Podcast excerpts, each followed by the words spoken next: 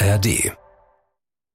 Talk mit Tees. Das erste Mal in der Menschheitsgeschichte haben wir jetzt die Möglichkeit, nach außen hin uns so zu geben, wie wir es wollen.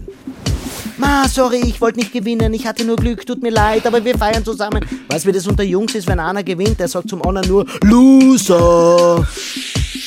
Die deutsche Sprache ist ja relativ tot, die verändert sich nicht, sagen zumindest Sprachwissenschaftler. Zum Beispiel ein russisches Signal ist, man nimmt den Mittelfinger und klepft sich so an den Hals. Das heißt, halt gehen wir noch was saufen. Manche Paradiesvögel fallen vom Ast runter und bleiben mit einem Kreislaufkollaps unten liegen. Ein Podcast von SWR3. Mein Name ist Christian Thees. Und mein Name ist Stefan Werra. Herzlich willkommen. Danke für die Einladung. Der Experte für Körpersprache. Du analysierst alles, was sich dir in den Weg stellt. Ja. naja, so genau nicht, aber. aber, aber fast. Naja, schon, ich glaube schon, dass ich einen Blick dafür habe, das Wesentliche der Körpersprache zu erkennen. Stefan, wie hat sich Charles gefühlt bei der Krönung? Ja, Charles ist natürlich ein Gefangener, weil Charles ja eigentlich nicht der Zeremonienmensch ist. Was Charles fehlt, ist die Großartigkeit in der Körpersprache. Und man hat ja, Lippenleser haben ja anscheinend herausgefunden, dass er nervös gesagt hat, können wir nicht einmal pünktlich sein? Und ob das wahr ist oder nicht, aber es passt sehr gut dazu. Was Charles auch immer wieder sucht, ist Distanz zu anderen Menschen. Er hält sich zum Beispiel sehr oft die linke oder die rechte Hand vor die Brust hin, übrigens gleich wie Olaf Scholz. Und das verhindert natürlich die absolute Nähe wenn er vor Menschen spricht. Was Charles missen lässt, ist Blickkontakt zum Publikum. Mhm. Da gleicht er, Achtung, der Vergleich, dem Wladimir Putin. Auch der ist ja ein Mensch, der eher in der zweiten Reihe agiert. Also Prinz, äh, jetzt muss ich sagen, Entschuldigung, König Charles. Ich sage es immer noch. Für, mich, Wahnsinn, für ja? mich, ist er immer noch Prinz Charles. Ja, ja. Absolut. Genau. Ja. Und, und King Charles III., ähm, er ist also nicht, wahrscheinlich nicht der People's King, also der, der König, der das Volk in seiner Emotionalität eint. Ich glaube, er wird ein Übergangskönig sein. Aber ganz interessant, da du Putin erwähnt hast, und das ist ja der Mensch, in dessen Kopf wir einfach mal reinschauen möchten, was da wirklich los ist. Was, wenn du ihn am Fernsehen siehst, was liest du bei Putin ab? Also Wladimir Putin ist relativ leicht in der Körpersprache zu lesen. Ich mache, ich habe ihn ja schon schon analysiert vor über 20 Jahren das erste Mal, habe ein ganzes Buchkapitel über ihn geschrieben und Wladimir Putin ist ein Mensch, der sehr zurückhaltend ist mit seiner Körpersprache. Also, wir haben jetzt vor kurzem eine Rede gehört zum Tag über den Sieg von Nazi-Deutschland und die Rede war eigentlich richtig absurd. Da stehen tausende Soldaten, Staatsoberhäupter sitzen im Publikum und Wladimir Putin äh, liest seine Rede von einem Spiralblock ab, den unsere Kinder in der Schule verwenden. Manche Worte hat man genau gesehen, sind da fett, fett geschrieben. Die hat er dann ein wenig betont. Schaut selten ins Publikum, liest das brav ab am Ende macht er einen Versuch, etwas emotional zu werden, der eigentlich, muss man sagen, kläglich scheitert und geht wieder ab. Das wäre aber genau der Grund gewesen, warum er die Rede hält, weil ehrlicherweise, was wollten wir denn sehen? Wir wollten sehen, ist er gut drauf? Schafft er es, sein Volk zu motivieren? Schafft er es, die Emotionalität zu übertragen? Und das war bei ihm alles Fehlanzeige. Und das ist aber sehr durchgängig, weil Wladimir Putin schaut lieber am Boden, wenn er zu einer Bühne geht, als ins Publikum. Er ist da ganz anders als ein Obama oder auch ein Donald Trump. Ja? Also das in sich gekehrte, das macht ihn auch viel undurchschaubarer als zum Beispiel der Donald Trump. Er ist aber kein unsicherer Typ, oder? Das, das ist er ja sicherlich nicht, sonst kannst du ja den Job gar nicht machen. Also ich glaube schon, dass er in der Öffentlichkeit unsicher ist. Mhm. Das ist natürlich, muss man aufpassen, immer eine Interpretation. Wir können ja nur die Signale lesen. Große Sicherheit oder vielleicht ersetzen wir das Wort großes Selbstverständnis vor großem Publikum das zeigt er nicht. Also ich glaube tatsächlich, dass er ein Mann der zweiten Reihe ist. Übrigens, da kommen auch diese ganzen Geschichten und viel mehr ist es ja nicht, dass das alles wegen dem KGB wäre und so weiter. Nein, es ist immer so, die Persönlichkeit besteht ja weit bevor ein Mensch seine Berufsausbildung macht. Und ein Mensch ist dann in seinem Beruf erfolgreich, wenn seine Persönlichkeit zum Beruf eben passen. Zum Glück hat er vermutlich keinen Berater, wie du einer wärst der ihm zur Seite steht und der ihm sagt, pass mal auf, achte auf das, mach auf das, dann hätte er vielleicht mehr Erfolg bei seinem Volk, also noch mehr, muss man sagen. Das, zum Glück fehlt er vielleicht. Ich glaube auch zum Glück, muss man sagen. Und äh, wenn ich Menschen berate, dann ist es immer so, dass ich die Persönlichkeit stärke. Also ich bringe jetzt ein, ein, deutsches Beispiel, Angela Merkel. Wenn da jemand versuchen würde, aus ihr eine Rampensau zu machen, dann würde er wahrscheinlich kläglich scheitern, weil es nicht ihre Persönlichkeit ist. Das gleiche gilt für Olaf Scholz. Das heißt, aus Wladimir Putin zu versuchen, jemanden zu machen, der strahlt auf der Bühne, das wäre wahrscheinlich, das wäre wahrscheinlich ein Fehler. Wir werden gleich sprechen über die Körpersprache, die Männer und Frauen trennt. Zum Beispiel, wie ist denn das jetzt mit uns Europäern, also Deutschen vielleicht, und aber auch Russen? Ist Körpersprache auch komplett international? Denn von den Italienern wissen wir, mit denen kennen wir uns etwas besser aus, die haben, die benutzen die Hände ganz anders. Verstehst du? Und so kom komplett anders als wir. Also da könntest du nicht sagen, äh, das ist vergleichbar mit äh, Deutsch oder wir könnten ohne Italiener zu kennen, das automatisch richtig lesen. Aber wie ist das mit der russischen Körpersprache? Ja, also da muss ich zu, dem ersten, zu der ersten Aussage von dir zurückkommen. Die Körpersprache ist tatsächlich international. Es gibt, wir müssen unterscheiden zwischen semiotischer Körpersprache, das die, die Wissenschaft der Semiotik ist die Wissenschaft der Zeichen. Und die ist kulturell unterschiedlich. Das heißt, es gibt manche Signale, die ähm, die verstehen wir nicht. Zum Beispiel ein russisches Signal ist, man nimmt den Mittelfinger und klepft sich so an den Hals. Das heißt, halt gehen wir noch was saufen. Zum Beispiel. Das würden wir nicht verstehen. Ja, so dieses Kleppen. Bei uns, bei uns ist jetzt der Arzt, wenn er die Vene sucht, wenn er Blut abnimmt. Ja. ja. Ist ein russisches, ein russisches Zeichen. Italienerinnen und Italiener zum Beispiel, wenn die sagen, komm her zu mir, dann schaut es für uns manchmal aus, als würden sie uns wegschicken, weil sie die Bewegung ein wenig anders machen. Insgesamt aber, neben diesen kleinen Zeichen, die sich unterscheiden, ist die Körpersprache deswegen international, weil wir die gleichen Wurzeln haben und die ist sogar schon mit der tierischen Körpersprache sehr oft ähnlich. Wir brauchen nur einen Hund anschauen. Unterlegenheitssignale, Aggressionssignale zeigen Hunde gar nicht so unähnlich wie wir Menschen, ganz zu schweigen von Menschenaffen, also Primaten. Und wir lassen uns manchmal täuschen durch so kleine Zeichen, weil wir uns anders begrüßen, weil wir uns unterschiedlich, weil wir unterschiedliche Essrituale haben. Die mögen wir vielleicht nicht verstehen. Aber ob jemand eine Begrüßung freundlich oder arrogant meint, das erkennen wir immer kulturübergreifend.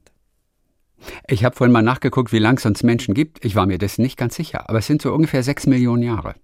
Also den, den Homo sapiens, uns Menschen, gibt es 300.000 Jahre und wir sind nicht die erfolgreichste Menschenart. Die erfolgreichste Menschenart ist der Homo erectus mit drei Millionen Jahren. Und das heißt, wir Menschen sind jetzt überschaubar, lang gibt es uns, aber solche Dinge wie Freude, Aggression zu zeigen, das ist in unserem genetischen Code fest festgeschrieben. Ja. Neulich habe ich mit Hannes Jennecke gesprochen, dem Schauspieler und dem Tierschützer, der dann auch erklärt hat, dass die erfolgreichsten Gesellschaften unserer Zivilisation die matriarchalischen sind. Das sieht man im Tierreich ganz oft. Nur wir Menschen haben das noch nicht kapiert. Naja, da muss ich jetzt natürlich, da muss ich wissenschaftlich sofort einhaken. Das kann man so nicht sagen. Das, das klingt mir jetzt ein wenig zeitgeistig, diese Aussage, weil es halt jetzt gerade en vogue ist, aber das stimmt so nicht, weil es gibt durchaus, ähm, es gibt durchaus Tierarten, die höchst erfolgreich sind, schon Millionen Jahre bestehen und Patriarchate sind. Ich nenne zum Beispiel die Schimpansen, ich nenne den Homo erectus.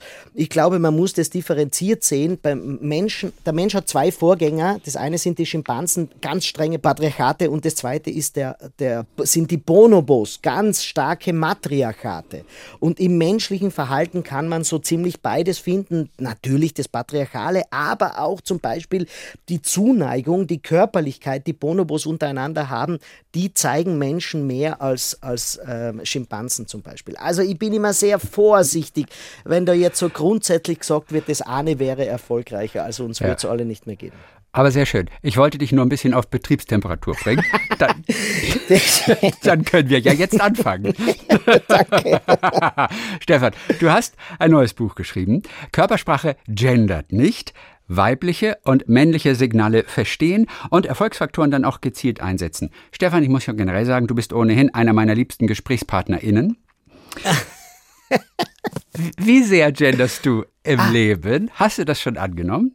Ah, das ist eine wunderbare Frage. Ich das, das, das Vorwort widmet sich dem sprachlichen Gendern und ich sage gleich, ähm, ich auf der Bühne, im Seminarraum, in meinem geschriebenen Wort, ich bin ja auch Zeitungskolumnist, ich gendere.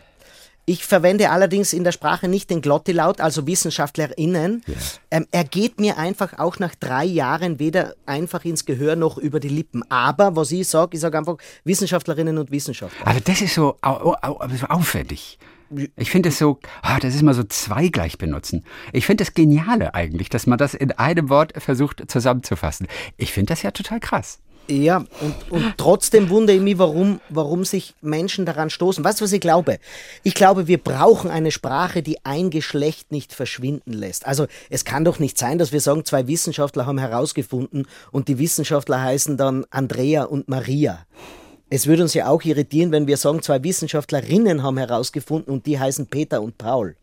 Aber ich glaube, wir brauchen eine sprachliche Wendung, die sich so leicht integrieren lässt und die Menschen so einfach übernehmen, dass, dass es nicht nach drei Jahren immer noch eine Mehrzahl der Menschen gibt, die sagen, das braucht man nicht. Weil ich glaube, es wäre wichtig. Wie könnte das aussehen Das weiß ich leider nicht. Ich bin kein, weder Sprachwissenschaftler, aber ich muss ja ganz was anderes sagen. Meine Intention ist ja den Leuten ganz wichtig, was zu sagen.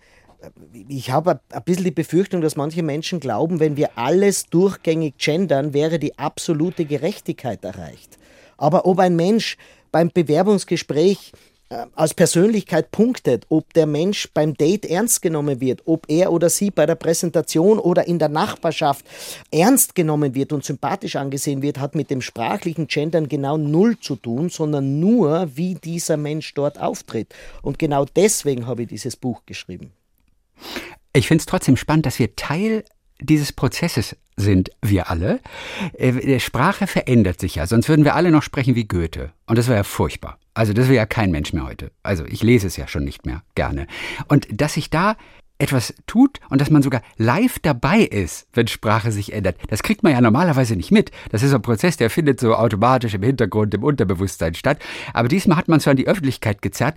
Ich finde es richtig spannend, dass wir Teil dieses Prozesses sind. Das finde ich auch spannend und so habe ich es noch gar nicht betrachtet. Aber gleichzeitig kommt mir da wieder der Gedanke, dass man Sprache mit Brechstangen nur sehr selten erfolgreich geändert hat in der Geschichte. Das heißt, die Sprache verändert, die, deutsche Sprache ist ja relativ tot, die verändert sich nicht, sagen zumindest Sprachwissenschaftler. Die englische verändert sich ständig, da werden ständig neue Begriffe erfunden, die wir dann im Deutschen übernehmen müssen, einfach weil das für uns nicht erfunden wurde. Die ganze Internetsprache ist ja Englisch. Ich glaube, mit der Brechstange wird es schwer gehen, es sei denn, wir finden einen eleganten Dreh und ich bin dann der Erste, der den sofort, sofort einsetzen wird. Konzentrieren wir uns auf die Körper. Da ist das alles nicht so ein großes Ding. Unser Alltag ist geprägt durch ein ja, geschlechtsspezifisches Verhalten. Wir haben ein Ziel, wir Menschen. Und wenn wir kommunizieren mit einem Gegenüber, dann wollen wir ja, dass es so rüberkommt, wie wir das beabsichtigen. Dazu muss aber die Körpersprache auch richtig sein. Nun haben aber Männer und Frauen unterschiedliche Körpersprache, erreichen also ihre Ziele auf unterschiedlichen Wegen. Was wäre mal als Anfang ein gutes Beispiel, um das zu demonstrieren? Also Frauen zum Beispiel tendenziell äh, sind, ich muss jetzt eins zurückgehen, darf ich das kurz erklären? Aber selbstverständlich. Deine Körpersprache sagt, dass du das jetzt auf jeden Fall brauchst. Ja, genau. Jetzt, ich muss einmal noch einhaken, weil, weil die Aussage, dass wir Menschen unterschiedlich wären, die braucht eine zweite, eine zweite Betrachtung. Und zwar, grundsätzlich gibt es keine geschlechtsspezifische Körpersprache. Das heißt, es gibt kein Signal, das nur Männer bzw. nur Frauen machen könnten.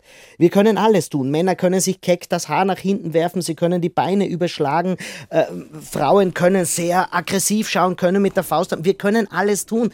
Die Frage ist nur, warum tun wir es nicht, beziehungsweise warum bewegen wir uns so unterschiedlich? Warum sitzen Männer breitbeiniger als Frauen zum Beispiel? Warum zeigen sie mehr die Stirne her? Warum facheln, wächeln, wie sagt man wacheln auf Deutsch, glaube ich, wacheln? Ich kenne das Wort nicht mal. Wedeln, wedeln, glaube ich, heißt wedeln. Ja? wedeln Frauen mit dem, mit, mit dem, dem, Handgelenk zum Beispiel ja, mit, viel öfter als Männer das Ach so, ja, okay. Du meinst ja. auch ohne Fächer? Ja, ohne Fächer, ohne Fächer. Einfach nur, oh, mir ist heiß oder, oder das Handgelenk auf- oder umklappen. Ja, warum tun wir das? Und der Grund dafür, das ist, führt uns zu einem Dilemma. Weil einerseits muss man definitiv sagen, das Geschlecht darf im Beruf heute keine, Leist äh, keine Rolle spielen. Es muss nur die Leistung zählen. Genauso in der Nachbarschaft, ob er Nachbarin oder Nachbar ist, das muss ein sympathischer Mensch sein und Ende. Aber es gibt halt einen Lebensbereich, wo die geschlechtsspezifische Körpersprache wahnsinnig wichtig ist und das ist die Reproduktion, also die Fortpflanzung. Und da sind wir darauf angewiesen, zu erkennen, ob wir es mit einem Männlein oder Weiblein zu tun haben, weil wir uns eben sonst nicht fortpflanzen hätten können. Und daher rührt es auch, dass ab der Pubertät, auch wenn man die Kinder noch so genderneutral erzieht, dass die Mädels sich sehr viele Mädels zumindest sich für Instagram-Kanäle äh, interessieren, wo es nur um Schminken, Schönheit und rosarote Farbe geht und Jungs nur für Muskeln, dicke Autos und möglichst viel Kraft interessieren. Und das hat nichts oder sehr wenig mit der Erziehung zu tun, sondern da schlägt einfach die Evolution auf den Tisch und sagt, hallo, ich will jetzt auch die Aufmerksamkeit haben. Und in diesem Dilemma stecken wir, dass wir nämlich im Beruf es nicht beachten sollten, aber im Privatleben es sehr wohl tun. Männer und Frauen sind unterschiedlich, aber es hat einen Zweck. Also eigentlich ist es ganz gut. Wir sollten diese Unterschiede viel mehr zelebrieren im Prinzip, oder? Was wir ja nicht tun. Wow, hey, danke. Ich habe jetzt so viele Gespräche schon geführt und, und die meisten kämpfen immer dagegen. Dabei hast du vollkommen recht, weil wir Spezialisten sind. Und äh, es fängt schon damit an, dass Frauen zum Beispiel mehr Bindungssignale aussenden. Sie zeigen mehr mimische Signale, das kann jeder und jeder beobachten in der Firma. Sie, sie lächeln mehr, bis zu 62 Mal so häufig pro Tag lächeln Frauen mehr wie Männer.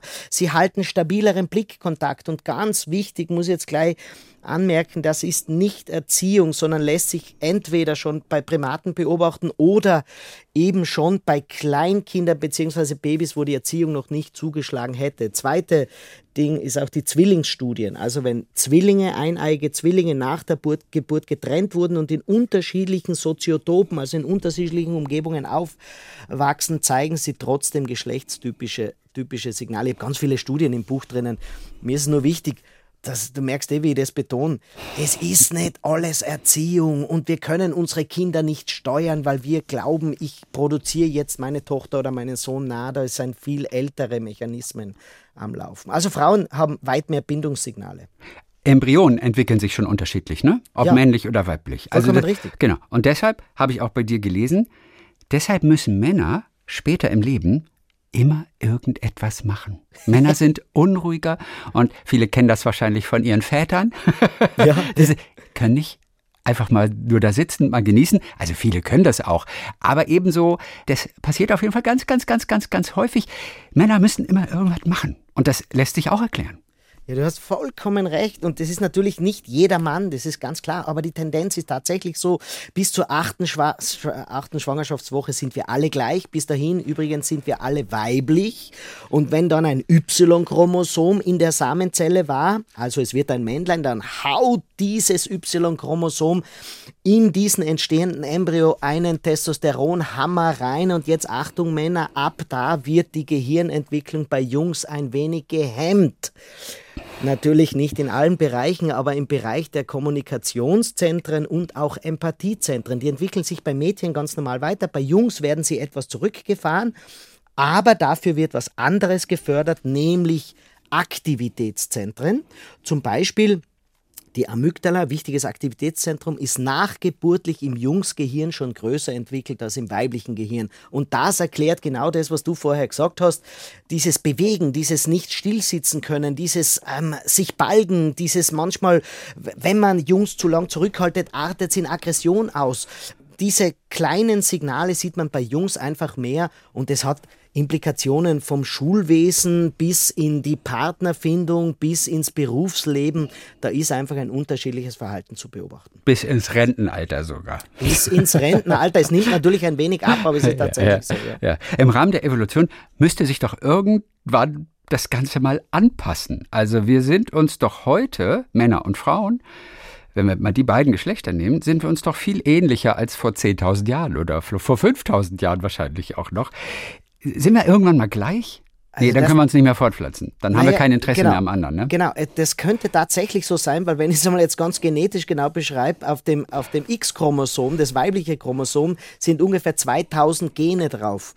Das liefert also die Frau mit. Am Y-Chromosom, das ist das männliche, äh, der männliche Chromosomenteil, da sind nur 80 Gene drauf. Das heißt, unser Beitrag, der männliche Beitrag ist ein wenig vernachlässigbar, das muss man dazu sagen. Naja, ganz verschwinden wird er nicht, weil wir uns sonst wahrscheinlich eben nicht mehr vermehren würden. Aber es ist ja ganz, das, ich glaube, die Denke ist falsch.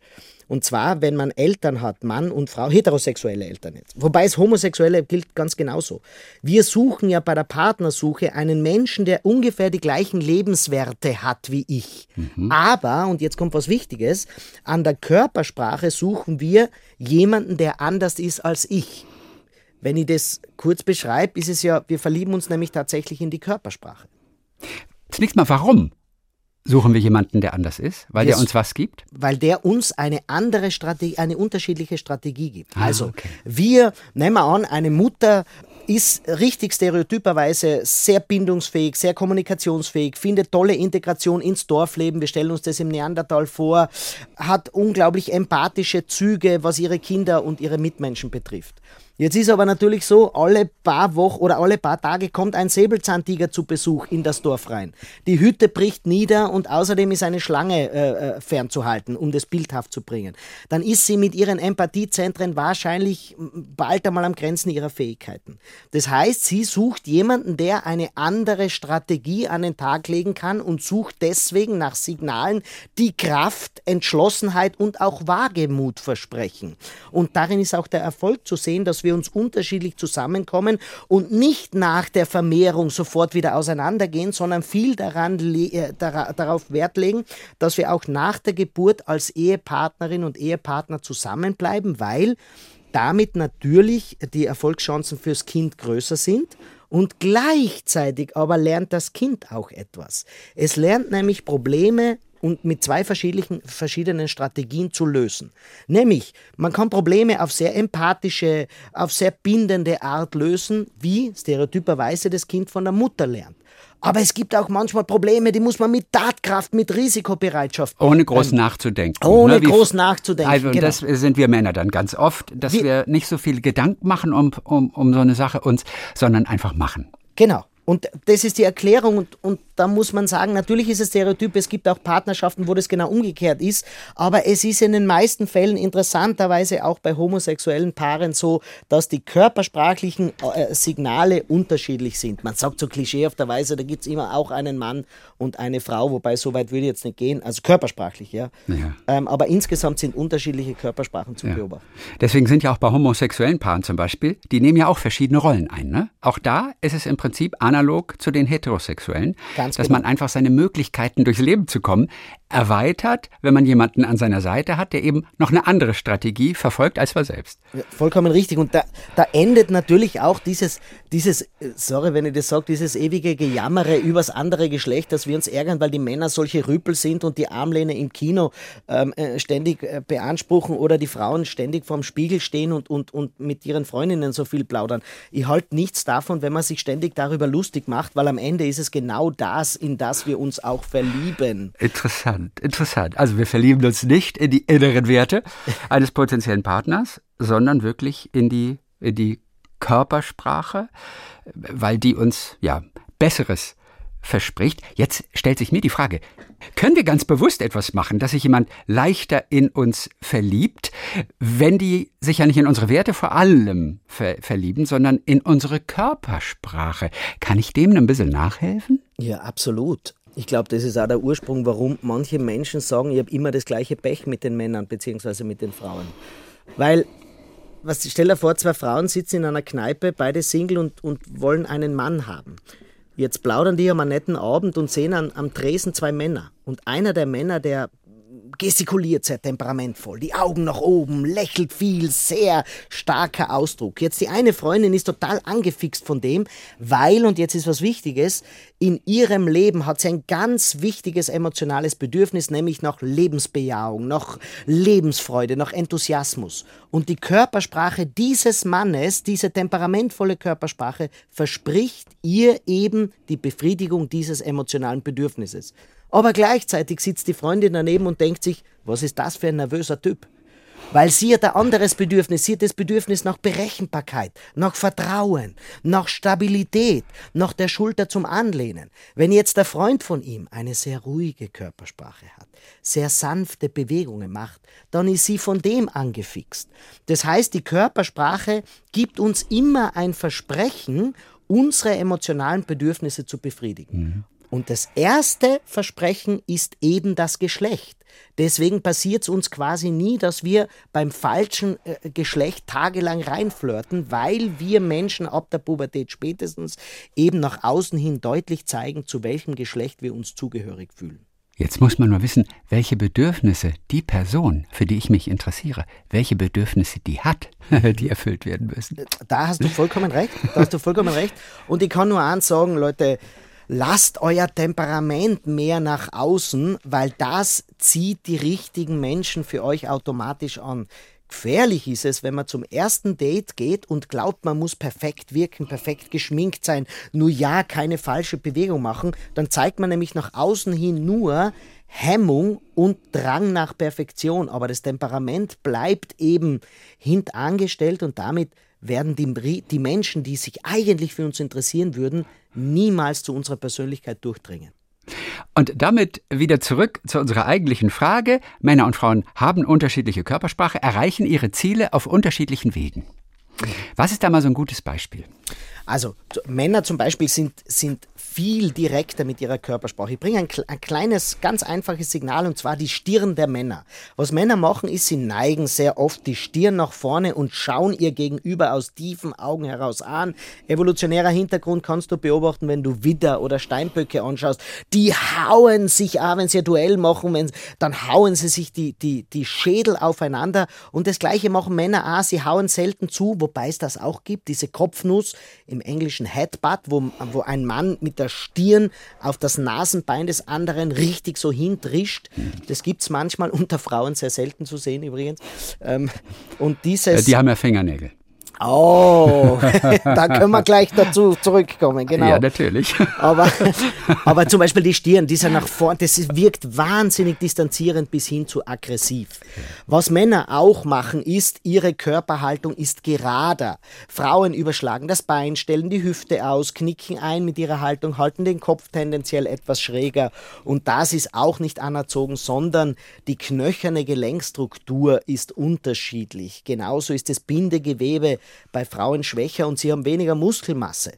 Umgekehrt ist es eben bei Männern mehr, wenn du so einen richtigen Schwarzenegger siehst, der kommt mit einer steifen Körperhaltung eben daher. Und auch nicht so trainierte Männer haben tendenziell eine geradere Körperhaltung. Jetzt habe ich nur die zwei Beispiele. Gerade Körperhaltung, sehr symmetrisch, gleichzeitig die Stirn nach vorne geneigt und, und etwas, was wir schon besprochen haben, nämlich weniger lächeln. Damit wirkt der Mann natürlich distanzierender, ich könnte sagen, manchmal aggressiver, aber im positiven Sinn natürlich auch durchsetzungsfähiger. Wenn ich mir das anhöre, dann habe ich das Gefühl, ich bin eine Frau eigentlich. Mhm. ich bin gleich, ich bin gleich, ja. Also wir haben uns ja schon getroffen und du weißt genau, ich bewege mich auch viel, ich zeige viel Mimik, ich lächle viel und, und habe sehr flexible Körperhaltung. Und man tendiert dann immer dazu, genau das zu finden, was man jetzt eben nicht macht. Aber gleichzeitig muss man sagen, wir beide zeigen immer noch sehr, sehr viele Signale, die der Umwelt eindeutig das Signal geben, das ist ein Mann. Wie zum Beispiel? Also breitbeinig in der U-Bahn sitzen, tue ich hoffentlich nicht. Ja, das mache ich auch nicht, aber die meisten Männer tun es. Ja, aber ich weiß auch warum, weil da einfach noch zwischen den Beinen was rumhängt und man braucht da ein bisschen Platz. Vielleicht, vielleicht ist das am Ende die einfachste Erklärung. Äh, das, das, also das war jetzt die größte Macho-Erklärung, die ich je gehört habe. Also ich kann da allen Männern, die jetzt an Ja, aber glaubst du denn, ich habe das ernst gemeint? Glaubst du das wirklich? Nein, Stefan. ich kenne dich ja. ich kenne dich ja. Vor allem, wenn du meine Sprache sprichst, verstehe ich ja. Nein, natürlich, das weiß ich schon, dass du das ironisch machst. Aber ich, du hast ja was Richtiges angesprochen, weil viele Männer das ja tatsächlich glauben. Dabei ist der Ursprung der Quadrizepswinkel oder Kuhwinkel, wie er in der Anatomie heißt. Und zwar, die Hüfte der Frau ist etwas breiter als die des Mannes. Klar, ein Kind muss durch. Damit sitzen die Hüftgelenke auch weiter außen. Aber die Oberschenkelknochen, die Oberschenkel gehen natürlich auch bei der Frau beim Knie zusammen. Das heißt, die Hüftgelenke sind weiter draußen bei den Knien zusammen. Die Oberschenkel gehen also etwas in einem Winkel nach unten. Beim Mann ist die Hüfte viel enger, die Oberschenkel gehen etwas gerader nach unten und dieser unterschiedliche Winkel nennt sich eben Quadrizepswinkel. Mhm. Jetzt brauchen wir uns nur vorstellen, wir würden von der Basis, nehmen wir die Basis, die Hüfte der Frau und die Knie oben sind die, die Spitze. Wir würden das aufstellen zu einem Dach. Dann ist die Basis des Daches bei der Frau breiter und damit fallen die Dachsparren, also die Oberschenkel, leichter zusammen. Beim Mann ist das Dach sehr eng, die Oberschenkel, also die Dachsparren, fallen leichter auseinander. Und damit ist erklärlich, warum Männer dazu tendieren, kaum sitzen sie irgendwo, fallen die Oberschenkel schon ein wenig auseinander und warum umgekehrt Frauen sich tatsächlich leichter tun, ihre Beine zu überschlagen. Nicht nur, weil die Gelenke flexibler sind, sondern weil die, Ober die, Ober die Hüftgelenke etwas weiter außen sitzen und damit das Überschlagen leichter fällt. Und das ist die Erklärung, weil es bedarf immer eines, eines, äh, eines wissenschaftlichen Blickes darauf und nicht sofort einer Emotionalität oder eines Psychourteils, warum ein Mann so breitbeinig sitzt. Meist ist es einfach, es eignet sich besser. Aber, und jetzt kommt ein großes Aber, Männer sitzen nicht so breitbeinig da. Warum sage ich das so deutlich? Weil die Erklärung mag natürlich schon interessant sein, ja. Aber Männer, ich kann euch nur sagen, wenn du breitbeinig da sitzt, wirst du trotzdem als unsympathisch eingeordnet. Und ich muss auch, was die Erziehung für eine Rolle spielt, es gibt einfach manchmal junge Männer, auch schon Kinder, die wachsen in einer Umgebung auf, in einer Familie auf, wo alle breitbeinig sitzen. Die Frauen in der Familie stören sich auch nicht dran. Das Problem für diesen jungen Menschen ist, der kommt mal in einer Firma oder sitzt mal in der U-Bahn und hat kein Bewusstsein dafür, dass das unangenehm ist. Und damit wird er negativer beurteilt, was mit seinen inneren Werten vielleicht gar nichts zu tun hat. Aber ich glaube, es ist einfach wichtig, die Menschen darauf aufmerksam zu machen, dass in manchen Lebensbereichen oder in sehr vielen Lebensbereichen das breitbeinige Sitzen echt schlecht ankommt. Ja. Es sei denn, ich als Frau steige gerade aus der Münchner U-Bahn, ja, am Stachus zum Beispiel, vor mir geht ein Segelzahntiger, äh, Segel, äh, Säbelzahntiger über die Plattform, dann gehe ich sofort zu dem Typen, der breitbeinig da saß. Ne? Also das stimmt die, natürlich. Du hast natürlich die einzige recht. Situation vielleicht. Wow, ja, du hast vollkommen recht. Das breitbeinige Stehen, das brauchen wir schon, aber eben nur in Notsituationen. Du hast recht. Deswegen der Feuerwehrmann, der in die Wohnung reinrennt, weil die Bude brennt, der stellt sich auch breitbeinig hin. Und damit haben wir alle das Gefühl von Sicherheit, weil wir natürlich uns verdünnisieren wollen. Wir ja. wollen uns klein machen und abhauen. Also halten wir uns an den einen, der sich noch getraut, Raum in Anspruch zu nehmen. Ja. Nun ist ja die Frage, was machen wir jetzt mit all diesen Erkenntnissen? Also wir wissen, warum Frauen diese Körpersprache haben, warum Männer jene Körpersprache haben. Nun geht es ja darum, letztendlich sich auf die eigenen Stärken zu konzentrieren. Welche könnten das denn sein? Was für ein Beispiel kannst du uns da geben? Ob nun aus dem Job oder Partnerschaft mhm. oder, mhm. oder privat. Wie könnte man die analysierten, die erkannten Stärken für sich besser nutzen noch? Die Stärken des jeweils anderen zu erkennen, ist, glaube ich, die große Kunst. Zum Beispiel, dass Männer manchmal durchsetzungsfähiger sind. Daheim. Die Frau sagt, ich will nicht ständig den Geschirrspüler ausräumen, macht ihr das mal. Und dabei macht sie eine Faust wie Angela Merkel 2006 Fußball-WM, rotes Jackett, Krankenkassabrille und die Fäuste schauen aus, als würde sie zwei Eislutscher halten. Ja, mit dieser Faust wird sie sich, die Frau wird sich bei den Männern in der Familie nicht durchsetzen. Das heißt, sich da mal abzuschauen, eine Faust, die Nachdrücklichkeit verspricht, muss auch nach Nachdruck aussehen. Das heißt, man wickelt die Finger tatsächlich in die ganze Hand rein. Der Daumen, bitte Frauen, den darfst du nicht in die Finger reingeben. Du darfst ihn auch nicht auf den Zeigefinger oben drauflegen, sondern du musst tatsächlich die anderen Finger unterstützen. Und ganz wichtiger Punkt, Frauen, Unterarm und Handrücken müssen in einer Linie sein. Und wenn du jetzt mit dieser Faust am Tisch haust und sagst, der Geschirrspüler, der gehört euch, dann werden die Männer in der Familie sagen, ja, okay. Und das Gleiche ist in der Firma, wenn du durchsetzungsfähig sein willst, dann ist das manchmal gut. Das heißt, das kann man sich vom anderen Geschlecht abschauen. Und die Männer können sich was abschauen von den Frauen? Ja, bei den Männern, da kann ich einfach nur empfehlen, Männer lächelt mehr. Wir lächeln dermaßen wenig. Uns lässt jemand die Vorfahrt mit dem Auto, wir lächeln, warum lächeln wir den nicht an? Uns hält jemand die Türe auf, warum lächeln wir den, diesen Menschen, egal ob Mann oder Frau, nicht einfach mal an? Weil Dirty Harry das im Western auch nicht macht. Ja, genau, du hast recht. Wir glauben immer noch, der, der, der kräftigste und der dominanteste würde sich durchsetzen. Nein, die Zeiten haben sich verändert. Es setzt sich der Mensch durch, der am besten und effektivsten Netzwerke erzeugen kann. Netzwerk heißt, Bindung mit anderen Menschen einzugehen, haltet stabileren Blickkontakt, zeigt mehr mimische Signale und lächelt mehr. Das können wir uns zum Beispiel von den Frauen abschauen. Sprechen wir noch über etwas wirklich typisch Männliches im Job. Äh, du schreibst in diesem Buch auch vom E-Mail-Ping-Pong. Das heißt, es gehen E-Mails hin und her, es ist ein Wettbewerb unter Männern, wer schreibt noch die späteste E-Mail am Tag und zeigt damit, hä, so lange habe ich noch gearbeitet. Ja, wer schreibt morgens früh um sechs schon die erste E-Mail, um zu zeigen, hey, ich bin so ein toller Typ. Das ist eine Männergeschichte. Das würden Frauen in der Regel nicht mitmachen. Warum? E-Mail-Ping-Pong. Warum? Was, warum muss das sein? Männer 2023? Echt?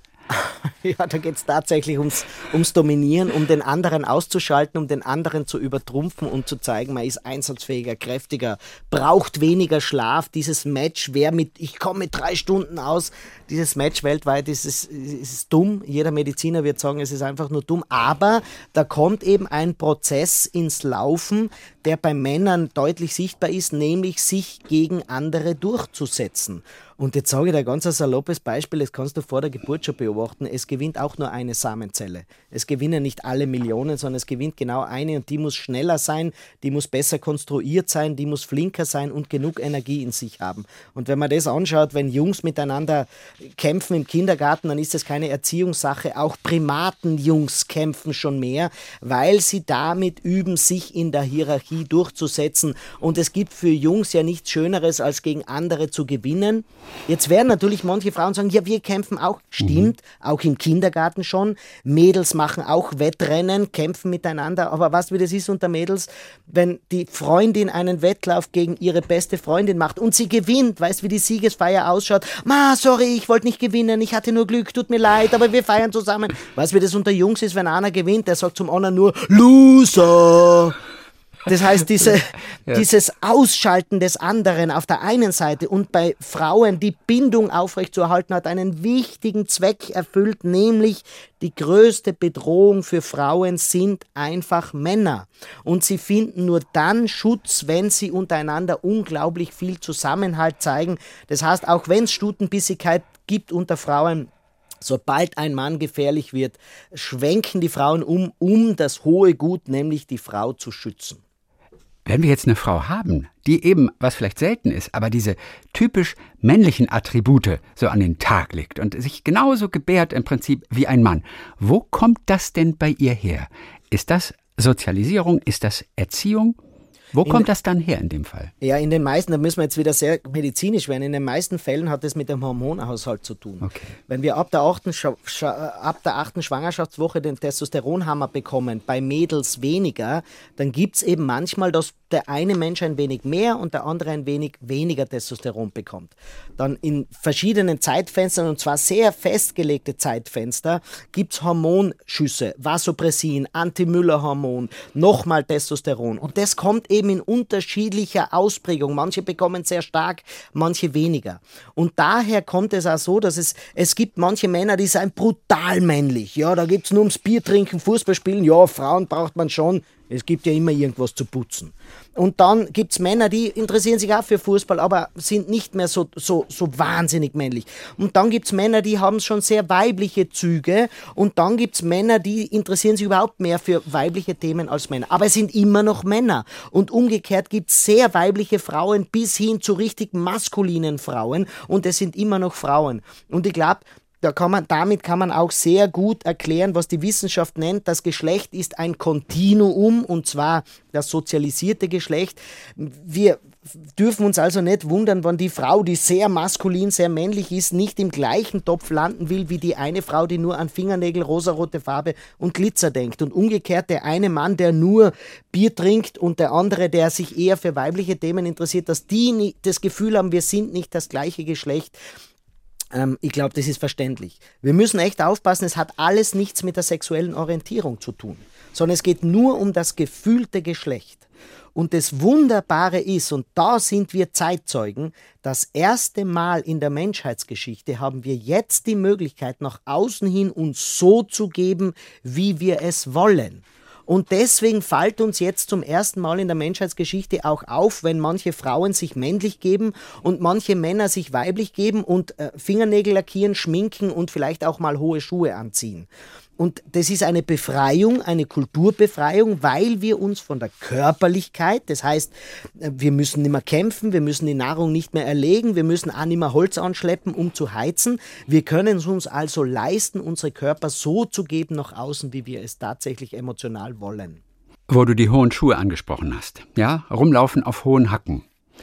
Kommen wir Menschen jemals weg von diesem Bild, dass das toll aussieht, dass das sexy aussieht?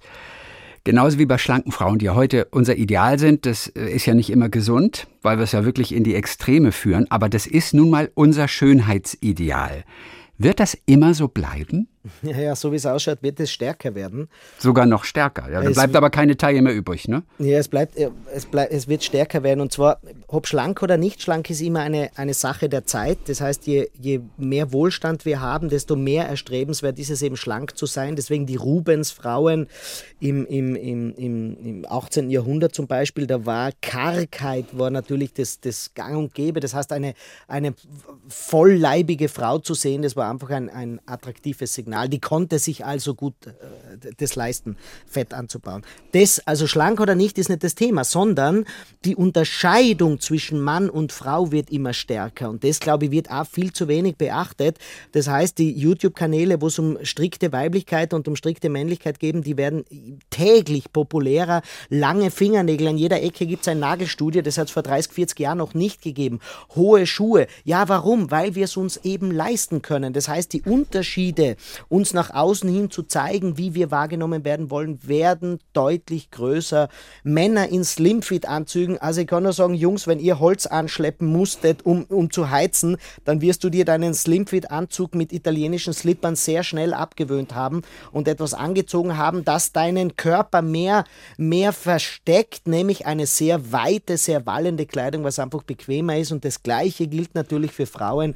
Ein figurbetontes Kostüm kannst du nur tragen, wenn du körperlich nicht arbeiten musst.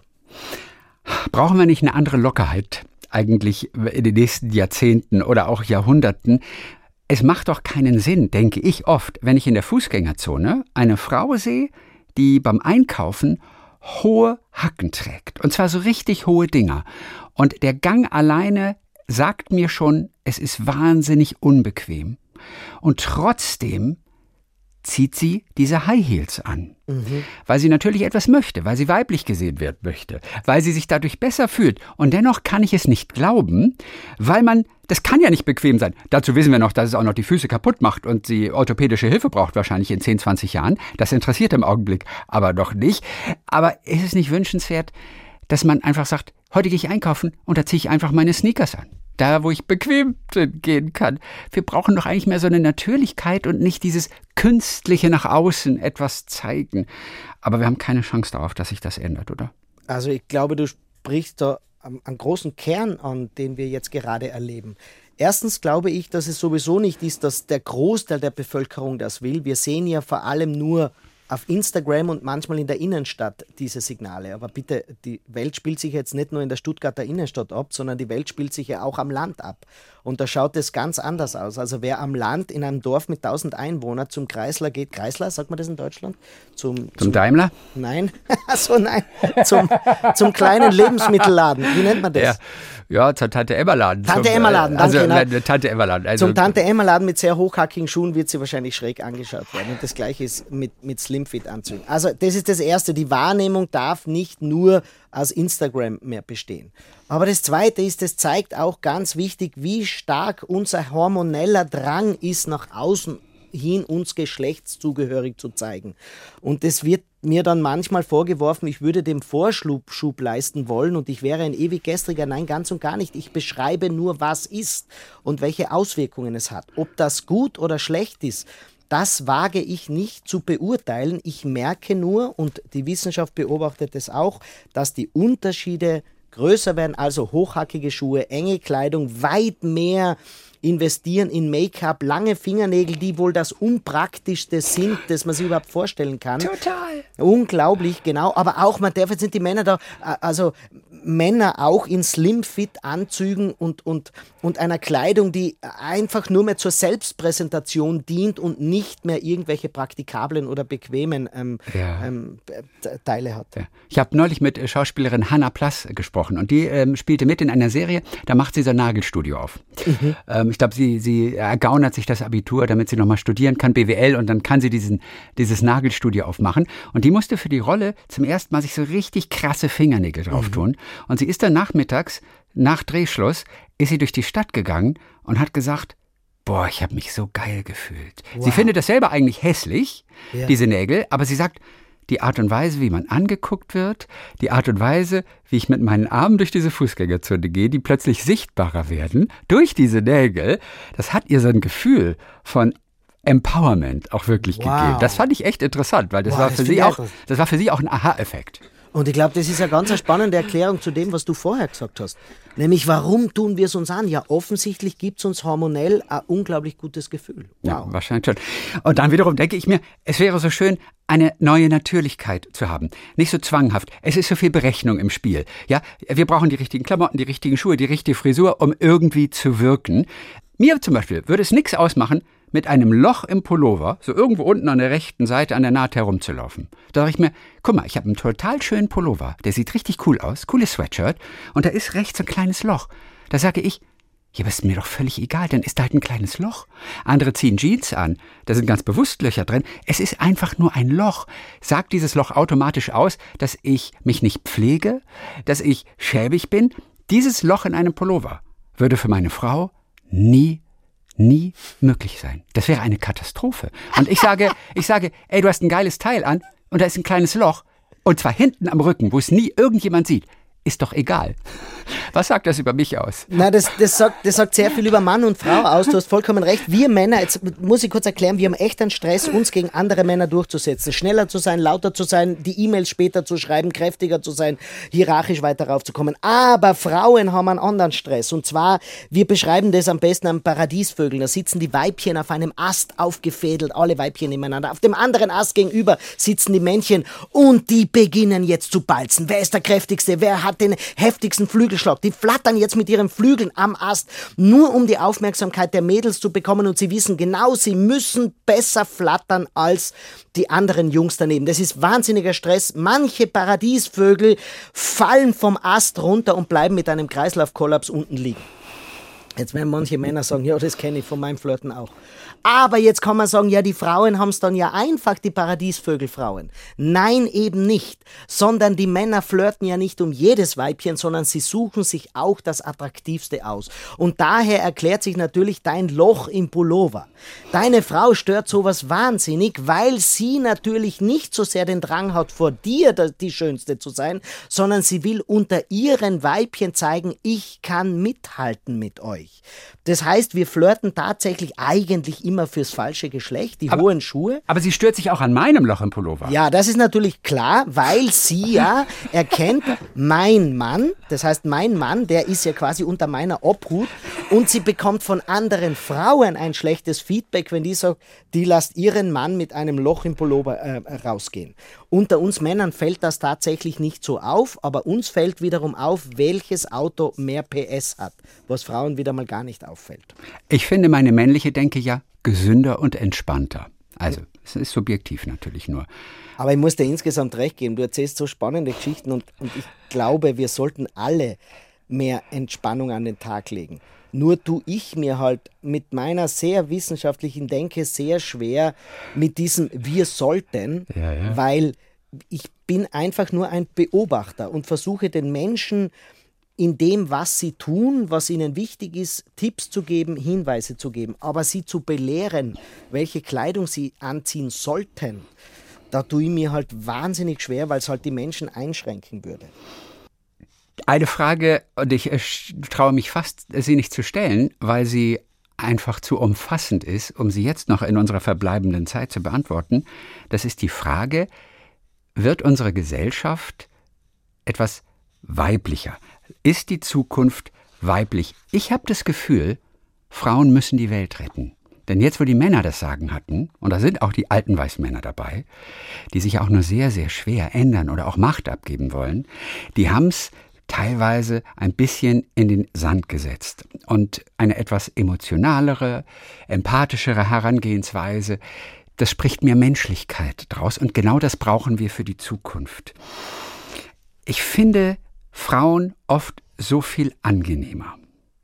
Wird das ins Gewicht fallen in den nächsten 10, 20, 30 Jahren? Wird die Welt ein bisschen weiblicher, Stefan? Ja, die Welt wird aus meiner Sicht definitiv weiblicher werden, weil das Weibliche in unserer Körpersprache gewinnen wird. Und das hat die Auswirkung auf unsere Gesellschaft. Wir haben tatsächlich, Männer haben tatsächlich in der Evolution einen dramatischen Vorteil gehabt. Sie waren immer kräftiger, sind es auch heute noch. Aber das viel Wichtigere ist, wir haben bis zu 500 Prozent mehr Testosteron in unserem Körper und das ermöglicht uns erst, dass wir die Kraft, die wir haben, auch tatsächlich einsetzen. Deswegen auch selbst kräftige Frauen hauen einer anderen Frau oder einem anderen Mann nicht auf die Fresse, weil ihnen dieses Bereitschaftshormon, dieses Risikohormon Testosteron nur in sehr geringem, geringem Maß zur Verfügung steht. Was aber sich verändert hat, ist, wir haben nahezu keine körperlichen Bedrohungen mehr. Wir brauchen die körperliche Kraft nicht mehr.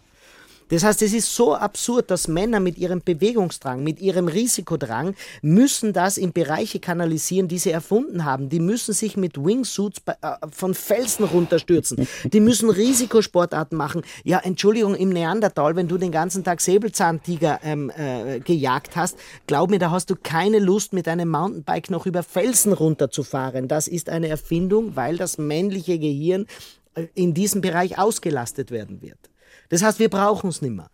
Was wir aber brauchen, ist ganz schnell Bindung und Beziehung zu anderen Menschen herzustellen.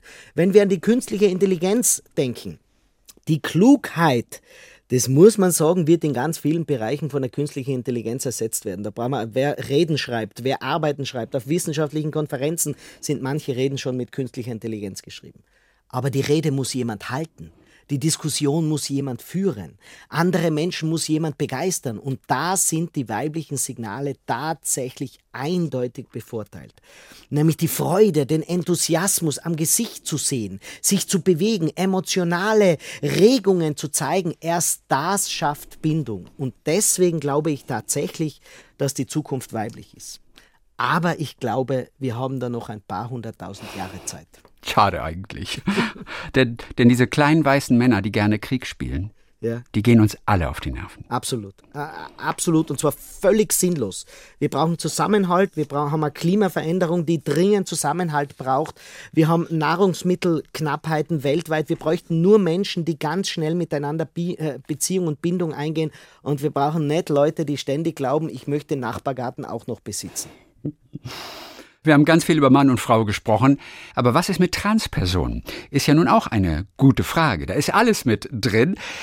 Was ist ein wichtiger Tipp, den du zum Schluss noch Transpersonen mitgeben kannst, was Körpersprache angeht? Wie können die Körpersprache für sich vorteilhaft nutzen? Bei Transpersonen reicht es nicht, die Kleidung, das Make-up, die Frisur, die Fingernägel dem gewünschten Geschlecht anzupassen, sondern es ist vor allem die Körpersprache. Wer nämlich mit Minirock und hohen Hacken und trotzdem sehr breitbeinig mit Abstand zwischen Ellbogen und Rumpf daherkommt, wird von der Gesellschaft nicht so akzeptiert, wie er oder sie akzeptiert werden will.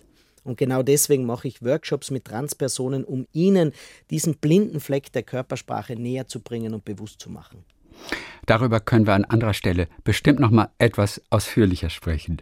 Stefan Werrer, mehr zu lesen dann auch zu diesem Thema in deinem neuen Buch, das heißt Körpersprache gendert nicht, weibliche und männliche Signale verstehen und Erfolgsfaktoren gezielt einsetzen.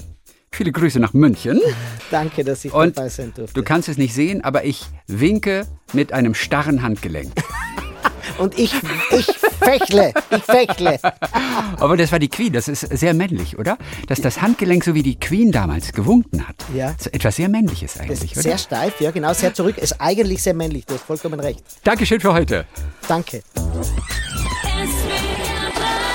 Talk mit Tees.